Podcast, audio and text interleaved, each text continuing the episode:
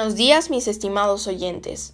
Soy Valeria Casusol y el día de hoy en este canal Aprendiendo de mi historia les hablaré acerca del proceso de desarrollo en nuestra cultura posterior a la conquista y la forma en que éste se expresó en las civilizaciones de la época, ya que como muchos sabemos, próximamente estaremos celebrando el Bicentenario del Perú, uno de los países que ha transcurrido por este proceso de la conquista.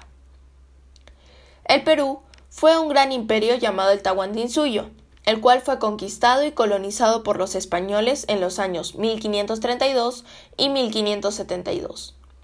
Hubieron bastantes causas como la instauración del dominio imperial, pero el día de hoy explicaré específicamente de las consecuencias tales como los nuevos estilos de vida que los españoles instauraron. La información que daré nos la brinda el artículo de Enciclopedia Libre. Político. Debido a la pérdida de la independencia de los pueblos originarios, debieron someterse a la autoridad y a las leyes de sus respectivas metrópolis. Comenzaron a implementar su política gobernante después de la conquista, en especial cuando comenzó la colonización en territorio americano. Tras la derrota de los caciques entre los años 1519 y 1533, estos eran los gobernantes. Estos eran los responsables de la cobranza del tributo hasta el nivel de la pachaca. Cultural. Se empezó a dispersar la evangelización de los pueblos americanos, llevada a cabo por distintas órdenes religiosas.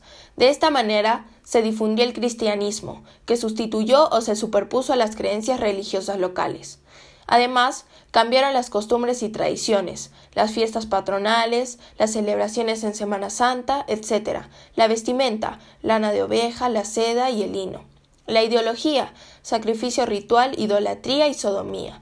Los animales, caballo, buey, asno, vacas, puercos, ovejas, cabras, etc. Y los cultivos, trigo, cebada, espinaca, avena, etc. Social, la extensión del mestizaje como resultado de las uniones entre europeos e indígenas, la importación de esclavos africanos para suplentar a la mano de obra indígena, que disminuye drásticamente por la catástrofe demográfica debido a las guerras de conquista, las enfermedades propagadas por los europeos y los malos tratos derivados de la explotación económica. Existió mortalidad masiva de indígenas, guerras, trabajos forzados y epidemias nuevas, introducción de dos nuevas razas, blanca y negra, y cruce masivo racial. Económico. Los españoles hicieron hincapié en la introducción de gran cantidad de especies vegetales, trigo, cebada, centeno, caña de azúcar, etc., y animales, vaca, oveja, caballo, etc., provenientes del mundo mediterráneo europeo. La guerra destruyó parte de la economía colonial, y la minería y la ganadería se vieron bastante mermadas en su producción. Se produjo igualmente una fuerte fuga de capitales al exterior, y se redujeron las exportaciones. En conclusión, luego del proceso de conquista, nos pudimos dar cuenta que la llegada de los españoles trajo ciertas ventajas y desventajas. Ventajas. La introducción de nuevas tecnologías. En el siglo, Europa era bastante más desarrollado tecnológicamente.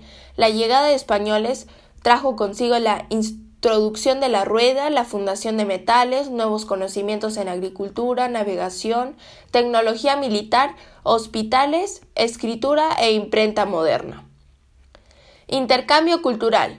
A pesar de que la mayoría de los europeos llegaron con la idea de imponer su cultura y creencias sobre los pueblos nativos, en buena parte de los casos se generó el mestizaje y el intercambio cultural.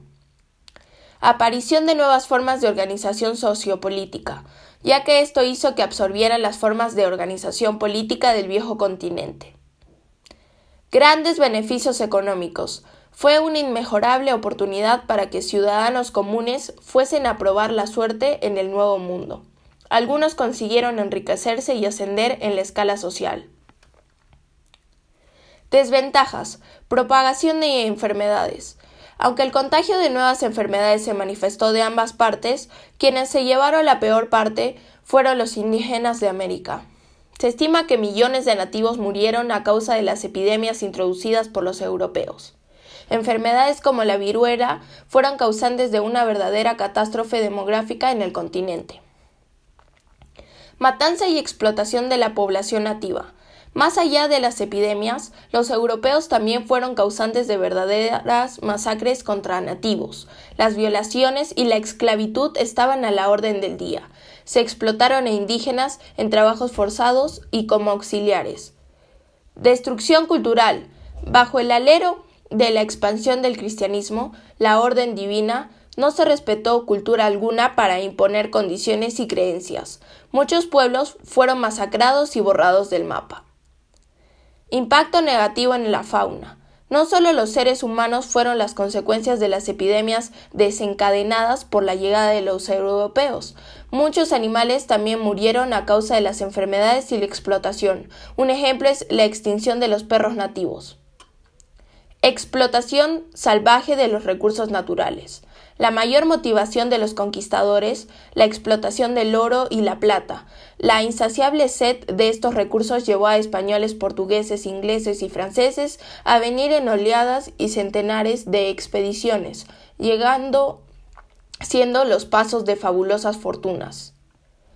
Por último, considero que las creencias arraigadas pueden causar estancamiento si éstas son equivocadas, porque las personas permanecerían en el error sin la posibilidad de evolucionar su manera de pensar, en general como civilización.